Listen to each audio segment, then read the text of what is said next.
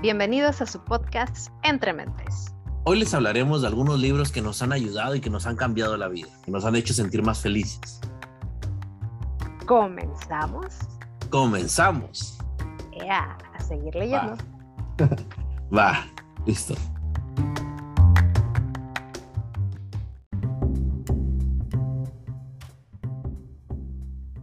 ¿Qué onda, Carlos? Bienvenido a un jueves más estoy bien contenta de estar de regreso. De nueva cuenta, estuvimos un poquito ausentes.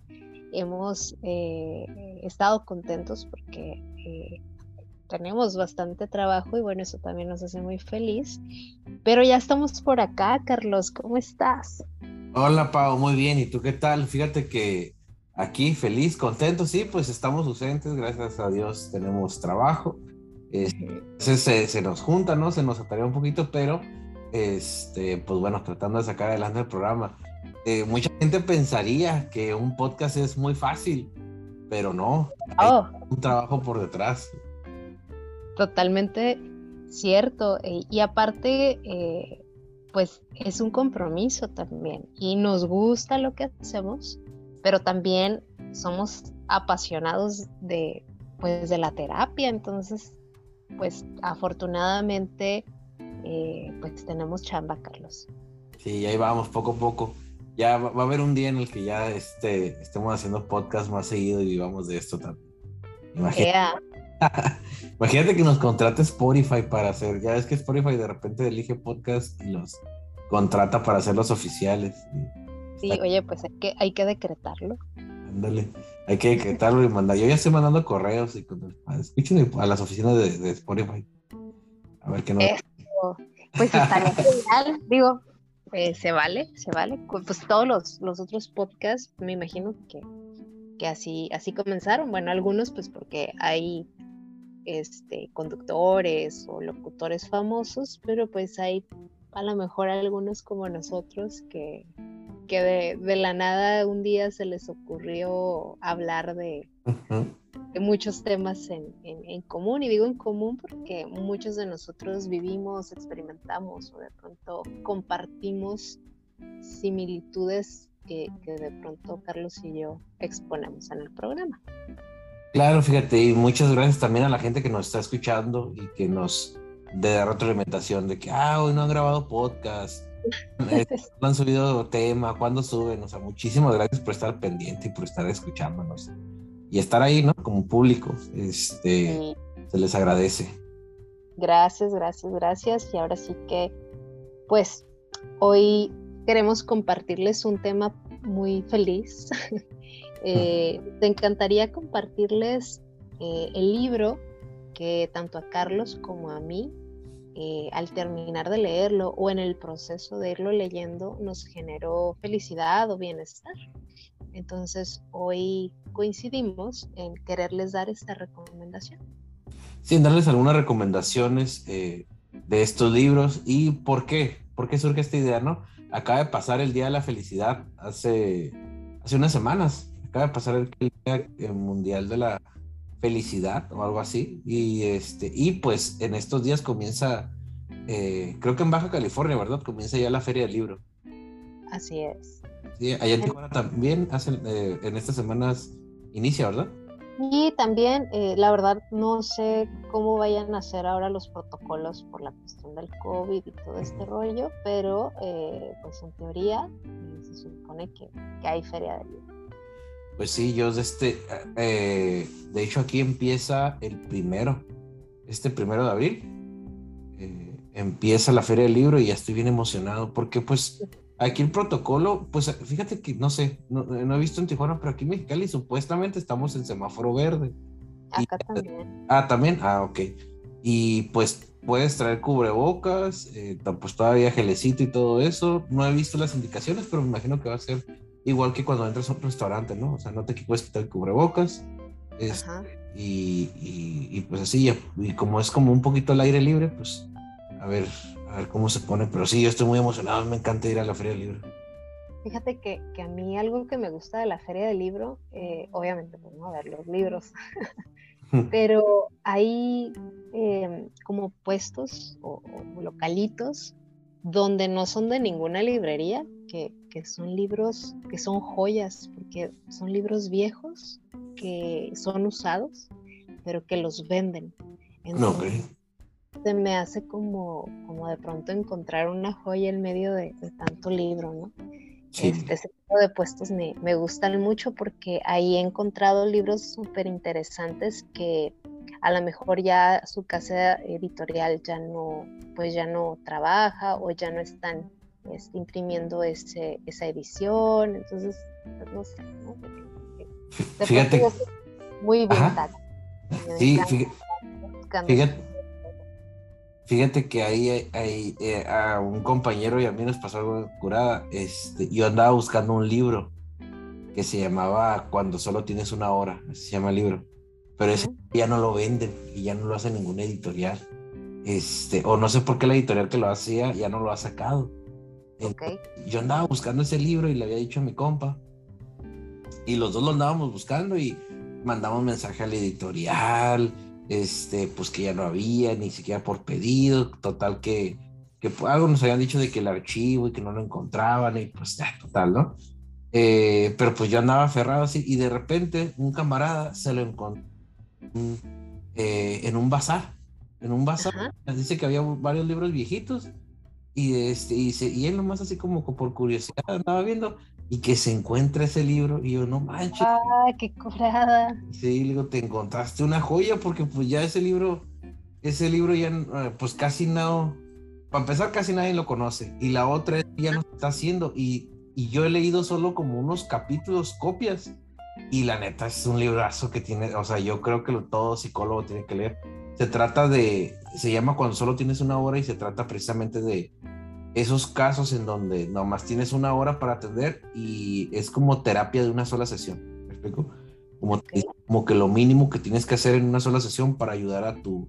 Y este autor promueve eso, que en una sola sesión tú puedes, eh, se puede arreglar un problema, ¿no? Entonces, eh, pues es interesante, interesante y pues te digo, ya casi no, pues ya no se hace ese libro, así que pues ni modo.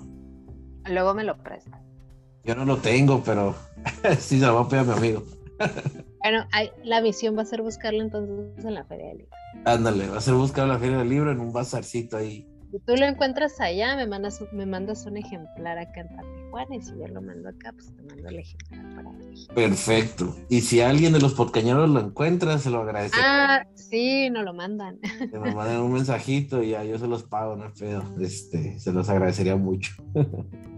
Oye, Carlos, ¿y, qué libro te gustaría compartirle a nuestros pues, eh, podcañeros?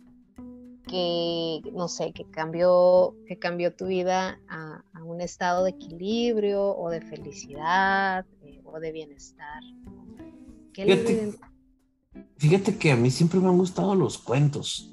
Sí, me han gustado mucho los cuentos. Chócalas, a mí también, coincido con Y, y el, eh, yo creo que todo, no sé, todo niño, se, o la mayoría de los niños, se inducen a la lectura por medio de cuentos, ¿no? De historias. Ajá. Entonces, fíjate que hay un autor que ahorita estábamos hablando que creo que pues a los dos compartimos el gusto por él, que es Jorge Bucay. Y Jorge Bucay tiene muchos libros sobre cuentos, historias y es un buen cuentista, la verdad. Porque he escuchado cuando tiene audio. Ajá, tiene audios contando cuentos, entonces es un excelente cuentista, es psicólogo es un excelente cuentista. Y hay un libro que me gusta mucho y que cuando lo leí me dio mucha tranquilidad, paz, y me hizo sentir feliz. Esos libros que cuando los lees, eh, pues se siente bien leerlo, ¿no? Sientes que estás haciendo algo bien, ¿no? Porque de repente hay libros que, no sé, a mí me gustan mucho las novelas de terror, ¿no? Y pues es por gusto las novelas de terror, ¿no? Este, no es como que esté aprendiendo. Bueno, no es cierto, sí se aprende, pero aprendes mucho. ¿Todo aprende? Sí, de todo aprendes. Pero como te digo, este libro me hacía sentir aprendiendo, pero aparte lo estaba disfrutando. ¿Me explico? Sí. Y ese libro lo sentía, fíjate, y, así me sentía, como cuando está haciendo viento y está haciendo frío, pero de repente, de repente sale como un rayito de sol y te paras abajo del rayito de sol y te sientes calientito en ese... Ay, qué rico. ¿Sabes? Así sentía el libro. Estaba padre, era como un rayito de sol en medio de, del frío, ¿no? Entonces, eh, el libro se llama Cuentos Clásicos para conocerte mejor. ¿Lo habías escuchado?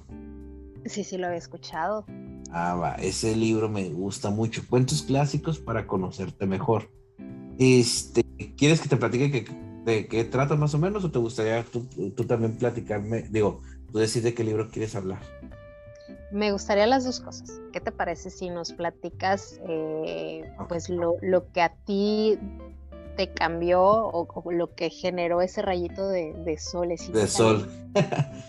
Ah, y luego yo les platico de mi libro y pues también ese rayito que me hizo cambiar a mí.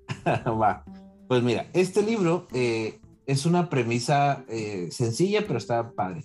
Haz de cuenta que él lo que toma es que agarra los cuentos clásicos, por ejemplo, Pinocho, Caperucita Roja, La Cenicienta, El Flautista de Hamelin, este, ¿qué más? Eh, la Sirenita, entonces ya dije, agarra todos los cuentos clásicos que no sabemos de toda la vida, pero te pone el cuento, la versión original, y hace un análisis, porque los cuentos han sido modificados a través del tiempo. Entonces, y él comienza a hacer un análisis de estos cuentos, comienza a hacer un análisis eh, de cuál era la moraleja principal en aquel tiempo y que podemos rescatar para este momento, ¿no? Entonces, por ejemplo, como Mulan, que de hecho hay muchísimas culturas que tienen el mismo cuento de Mulan, por ejemplo, o muchísimas culturas que tienen el mismo cuento de la sirenita, ¿no? Con diferentes versiones, pero es el, el, el, eh, la esencia es, muy parecida, ¿no? Entonces, eh, él comienza a platicar y a contarte estas historias, las historias originales, como a veces hay unas que no terminan como en final tan feliz, ¿no? Este, pero él le da como esta reinterpretación, ¿no? O lo que se buscaba, el mensaje que se buscaba, y es una comparación de cómo la sociedad en realidad no ha cambiado mucho desde aquello, de aquellos tiempos medievales donde se contaban los cuentos hasta ahorita, ¿no? Y también hace una recapitulación de los hermanos Grimm, que los hermanos Grimm, eh, ellos fueron juntando eh, por varios pueblos todas las historias que había en cada pueblo, ¿no? Entonces ellos fueron recopilando las historias y después las hicieron en un libro. Y la gente les gustó mucho, pero eh, a muchas personas se les hacían como muy grotescos, entonces hicieron una versión para niños, ¿no? Que es la versión que toma a veces Disney para contar ciertas, ciertas historias, ciertos cuentos, ¿no? Pero entonces, eh, este libro está lleno de reflexiones. Mm, y una de las que más me gusta es, eh, fíjate que yo siempre he pensado que todas las mentiras tienen algo de verdad. ¿no? Eh, claro, detrás de una mentira siempre hay una carga de verdad. Una carga de verdad, ándale. Entonces también todas las leyendas y todas las historias tienen algo de verdad. Hace tiempo hay un libro que se llama... ¿Cómo se llama? Ay, no me acuerdo, pero en realidad este libro es de... Ahorita me voy a acordar cómo se llama. Es de un muchacho que él estaba obsesionado, que es un muchacho real, es una historia real más que una historia, es, es, como el diario de una persona. Este señor estaba obsesionado con eh, la Odisea, eh, con la Odisea de Homero. Y antes se creía que la ciudad de Troya era un mito, que no existía. Antes se pensaba que era un mito que no existía. Y este, y este señor dice que desde niño él estaba obsesionado con la Odisea. Y su papá siempre le decía, no pierdas el tiempo en esas cosas, ¿no? Y el muchacho estudió, creció y heredó la fortuna de su papá. Y cuando heredó la fortuna, el vato se fue a una expedición a buscar Troya. Este, se fue a una expedición a buscar Troya y de repente encontró siete ciudades perdidas. Siete ciudades perdidas encontró el vato. Y de esas siete, hay dos que se cree que son Troya, ¿no? Que coinciden con las características, ¿no? Que parece que hubo un incendio hace tiempo. Coincide con las características de Troya, ¿no? hay dos que se piensan que pudo haber sido Troya, ¿no? Entonces, hasta antes de su descubrimiento se pensaba que todo lo que venía en el, en el libro de la Odisea era, era un mito, ¿no? Y después de que él lo descubrió, pues se dieron cuenta que, que sí era verdad, que sí existía una, que sí hubo una guerra parecida, este, entonces, pues yo creo que todos los mitos tienen algo de verdad, ¿no? Pues haz de cuenta que algo así pasa en este libro, donde, cuando habla del flautista de Hamilton. ¿Has escuchado esa historia del flautista de Hamelin? Sí, sí, la he escuchado. Ah, pues no sé si sabes que en realidad si hay, un, hay, un, hay una ciudad en Alemania, un pueblo que se llama Hamelin. Y hay, y hay registros de que en el año, no recuerdo qué año, 1800, no recuerdo este, hubo, hubo una desaparición masiva de niños y está registrado por el alcalde de aquel tiempo y por los policías. Desaparecieron más de 30 niños en una noche. Wow. ¿Eso? Y se le atribuye, eh, haz de cuenta que hay una calle, de hecho él te está explicando todo eso, que hay una calle en Hamelin, que es una calle donde está prohibido tocar música, porque según la historia, eh, el flautista tocó la canción y los niños comenzaron a seguirlo, ¿no? Y desaparecieron. Pero supuestamente en esa calle, eh, desde hace muchísimo tiempo, está prohibido tocar música en esa calle en honor a los niños que desaparecieron, ¿no? Antes se creía que era una metáfora de, la peste, ¿no? Porque la peste se llevó a muchos niños. Eh, pero después se dieron cuenta que no. Eh, se hicieron investigaciones, se compararon diarios, compararon informes de la policía de aquel tiempo, del alcalde, porque el hijo del alcalde también desapareció, las notas, los registros que dejaba la gente y en una sola noche desapareció. Y, es un caso que sigue sin saber qué onda, ¿no? O sea, sin explicación, ¿no? Entonces es interesante, dice, eh, hace la reflexión Jorge Bucay, eh, ¿el hecho llevó a la historia o la historia llevó al hecho? ¿Sí me explico? O sea, ¿qué fue primero? La historia como un, como un mecanismo de defensa, un mecanismo de interpretación, dice, para justificar que esos niños habían desaparecido este, o, o en realidad sí hay algo de verdad en esa historia, ¿no?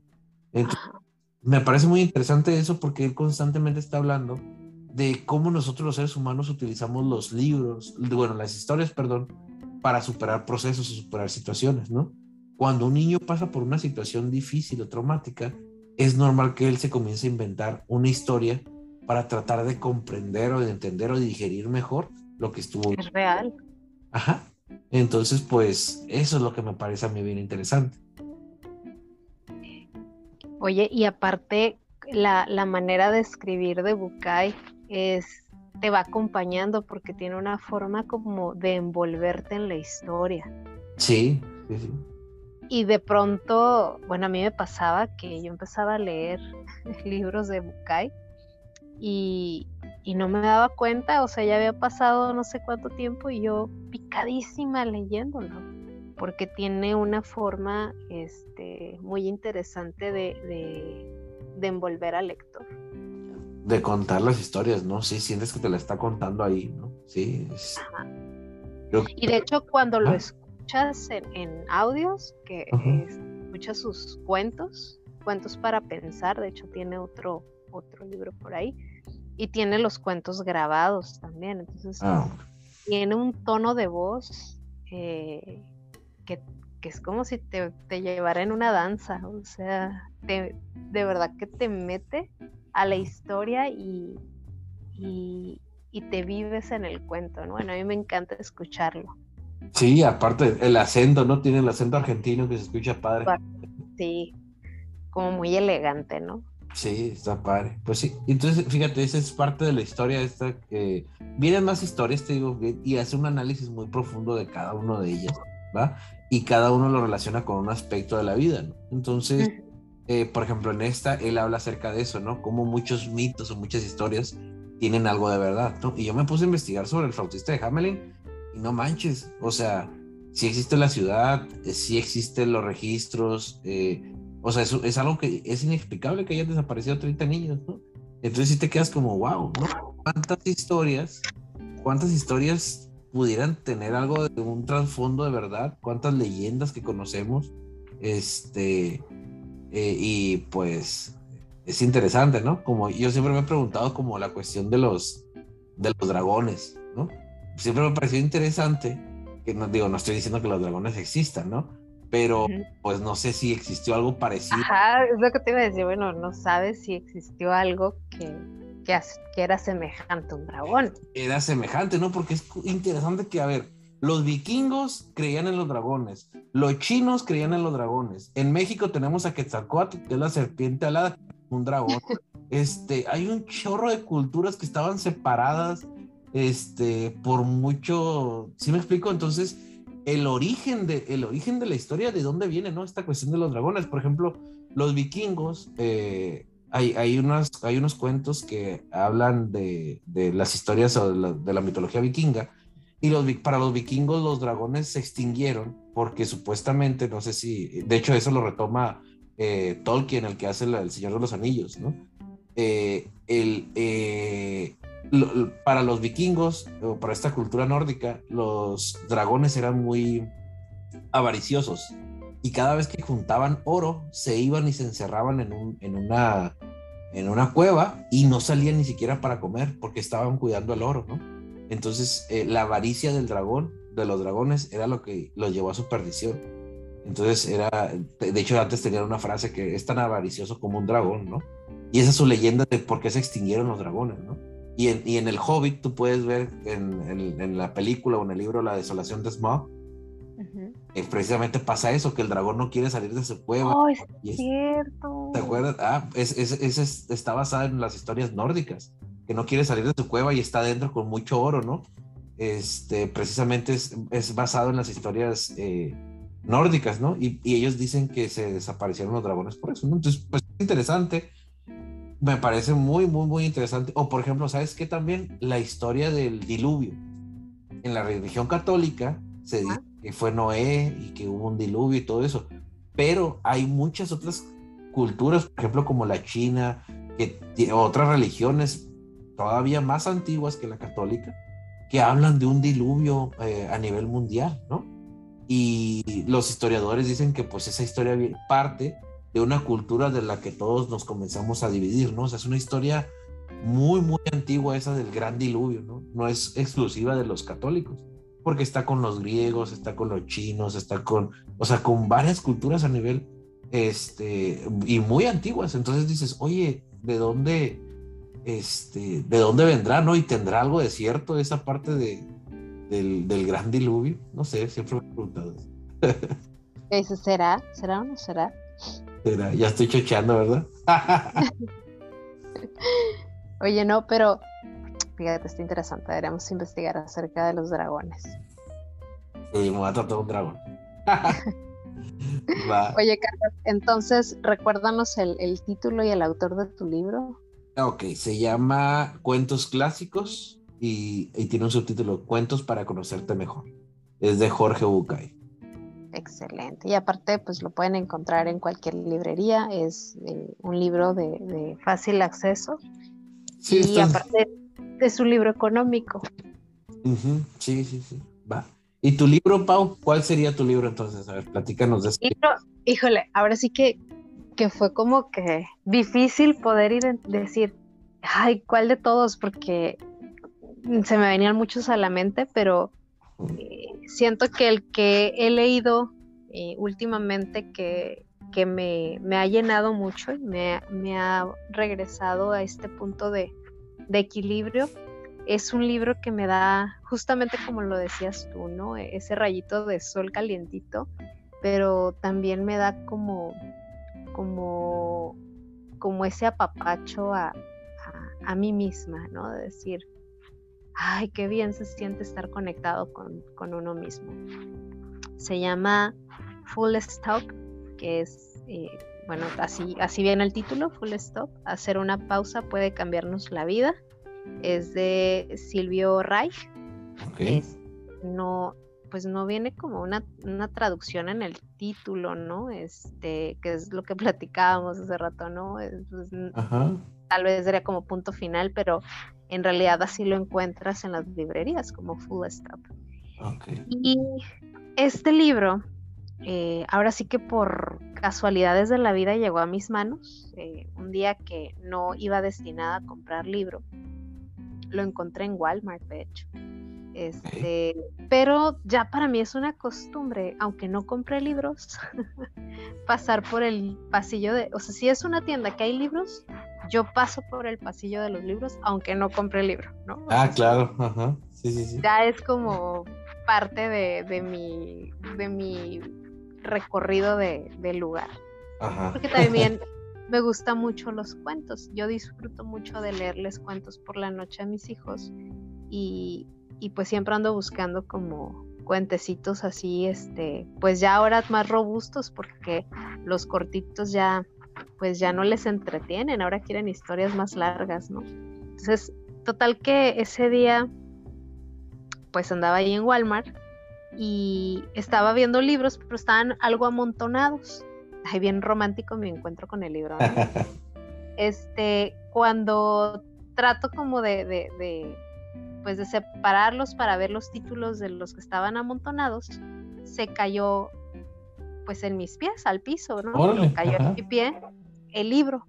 Este, y, y cuando lo vi me llamó mucho la atención porque la portada es toda blanca y las letras son color naranja, pero en el centro trae una taza de café como simulando un reloj. Es alrededor del café. Y lo vi, dije, hacer una pausa puede cambiarnos la vida. Y yo en ese momento de mi vida estaba saliendo de la ansiedad, buscando mi punto de equilibrio y demás. Y entonces, pues fue como tan, tan de mi, de mi atención el libro, el título, los colores, lo simple de la portada, pues que lo compré, ¿no? Este, y para mi sorpresa, efectivamente, me, me, dio esa pausa que yo necesitaba para salir de mi piloto automático y, y poder adentrarme más a esta parte de la meditación, de la respiración. Es un libro que, se vuelve como una guía de acompañamiento.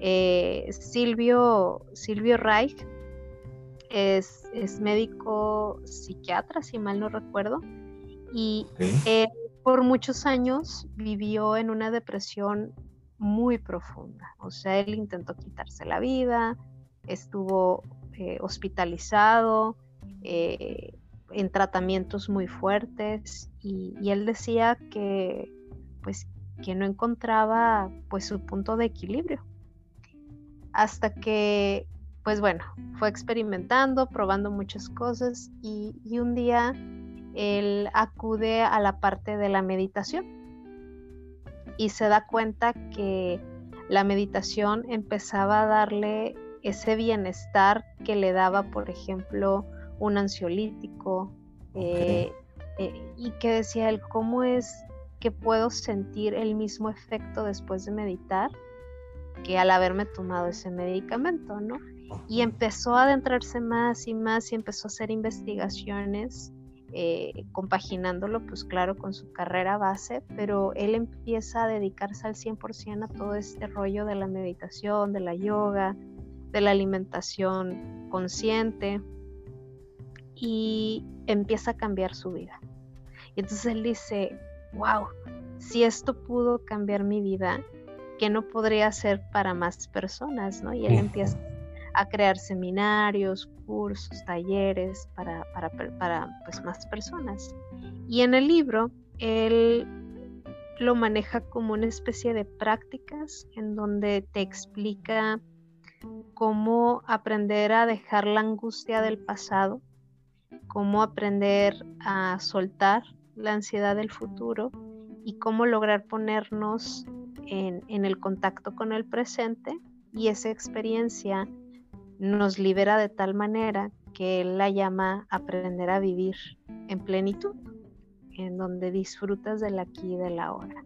Entonces, eh, él te va dando como una especie de mapa en donde vas ir guiando tus pensamientos y te va enseñando a que aprendas a pues a meditar, pero desde una práctica muy sencilla, muy simple y te explica los beneficios de cómo pausar por lo menos dos minutos al día te va generando pues más bienestar, o sea, cómo lograr silenciar ese ruido mental eh, y, que a través de silenciar de pronto ese ruido mental te genera eh, el renovar tu energía, el disfrutar el aquí y el ahora y el que tu cuerpo incluso empieza a soltar tensiones, el cómo a, través de la respiración eh, le vas poniendo punto final a tus preocupaciones y te vas dejando llevar por los conceptos, historias, anécdotas que él va narrando en, su libro.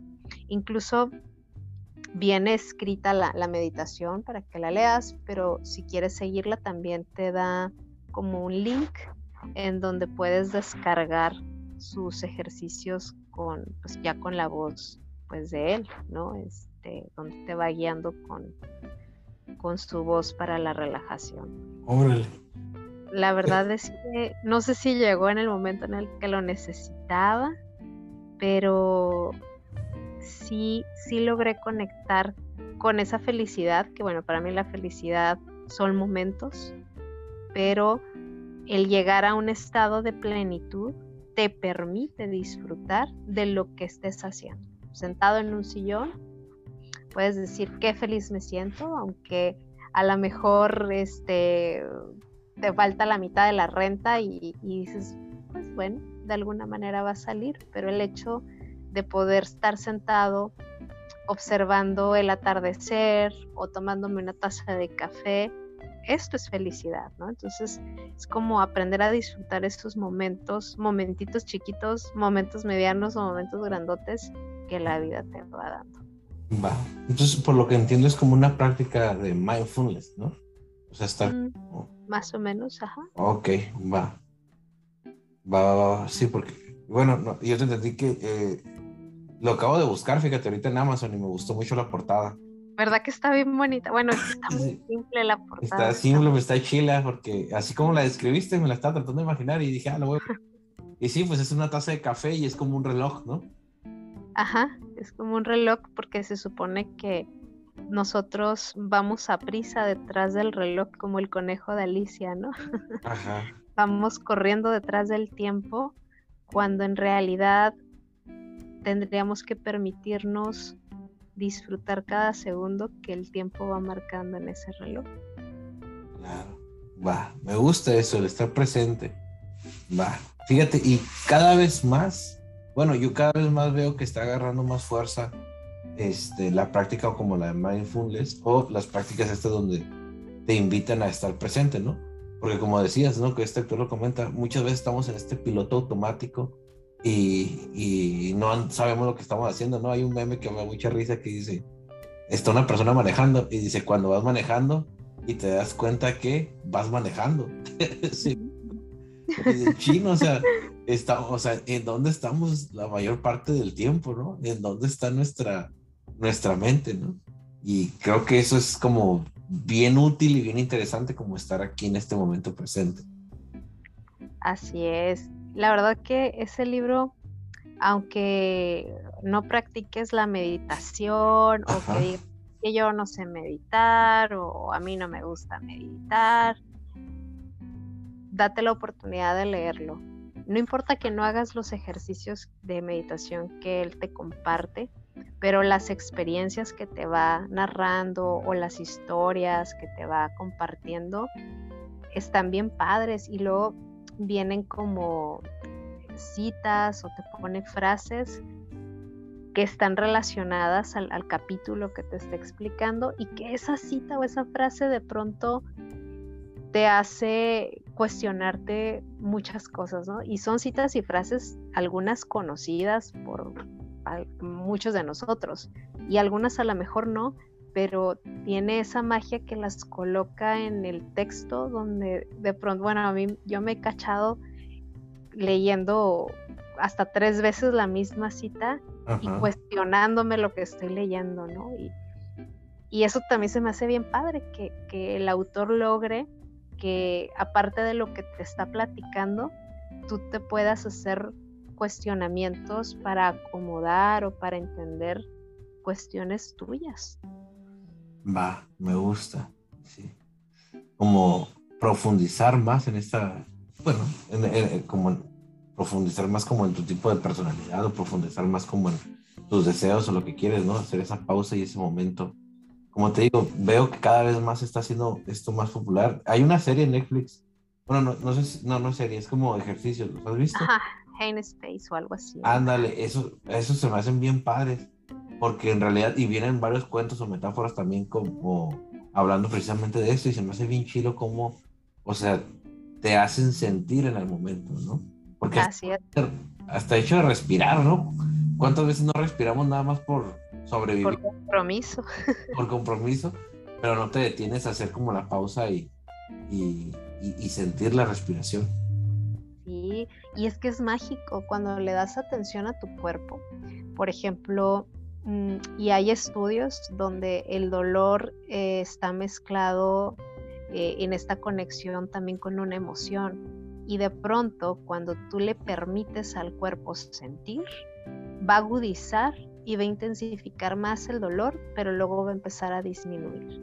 Yo eh, me gusta tanto con mis pacientes como conmigo hacer una pequeña práctica. Hace dos días traía ya por la noche mucho dolor de cabeza eh, y yo lo identifico, ¿no? O sea, durante el día, eh, esa, una noche anterior no pasé muy buena noche, entonces durante el día me sentía un poco cansada, eh, hubo un momento del día que mi cuerpo me pedía dormir y en ese momento no me era posible poder dormir porque habían otras cuestiones que en ese momento necesitaba, o sea, no había manera de decir, ay, al rato lo hago, no o sé, se tenía que resolver. Y, y, bueno, total que cuando termina mi jornada del día, ya a las 8 de la noche, pues traía un dolor muy fuerte. Entonces, el ejercicio consiste en, literal, o sea, yo te puedes sentar y en mi caso yo me acosté en mi tapete de yoga porque en las noches me gusta hacer una pequeña práctica para relajar el cuerpo. Entonces me acosté en el tapete y únicamente empecé a respirar profundamente desde el diafragma. Eh, recuerden que ya les hemos enseñado cómo respirar desde, desde la parte de nuestro vientre, ¿no? Desde nuestro, nuestro estómago. Y entonces empecé a respirar profundo, profundo, inhalar y exhalar y empecé como a ubicar mi respiración en mi cabeza y a, centrarme única y exclusivamente en mi cabeza. No, no estaba viendo ni sintiendo ninguna otra parte de mi cuerpo más que mi cabeza. Y obviamente el dolor empezó a agudizarse.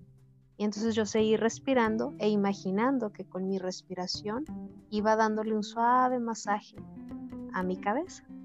Y estuve eh, más o menos 10 eh, intervalos de respiración profunda, de inhalar y exhalar en mi conteo de respiración de 4 segundos inhalaba y en 4 segundos exhalaba y únicamente centrada en mi cabeza.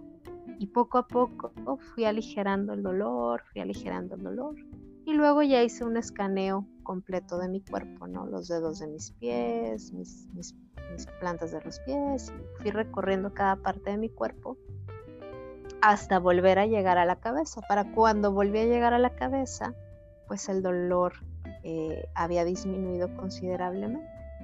Y cuando terminé la práctica, eh, logré este, pues conciliar el sueño ya sin, sin el dolor en mi cabeza.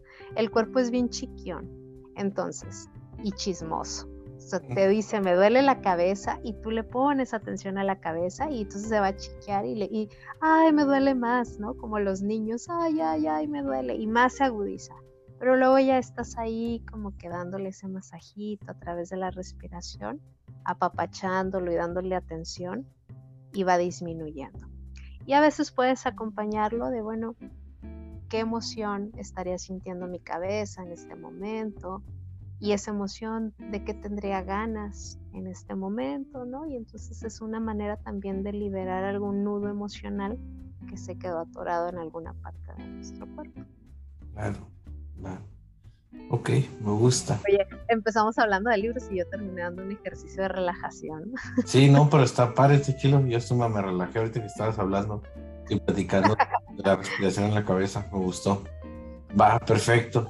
Pues mira, pues ahí hay dos recomendaciones del libro, este, que, es, bueno, pareciera que son diferentes, pero creo que se complementan. Y, pues para nuestros podcañeros, así están, ahorita que se acerca la feria de libros, si quieren buscar algunos libros o algunas recomendaciones, pues ahí están esos, esos dos.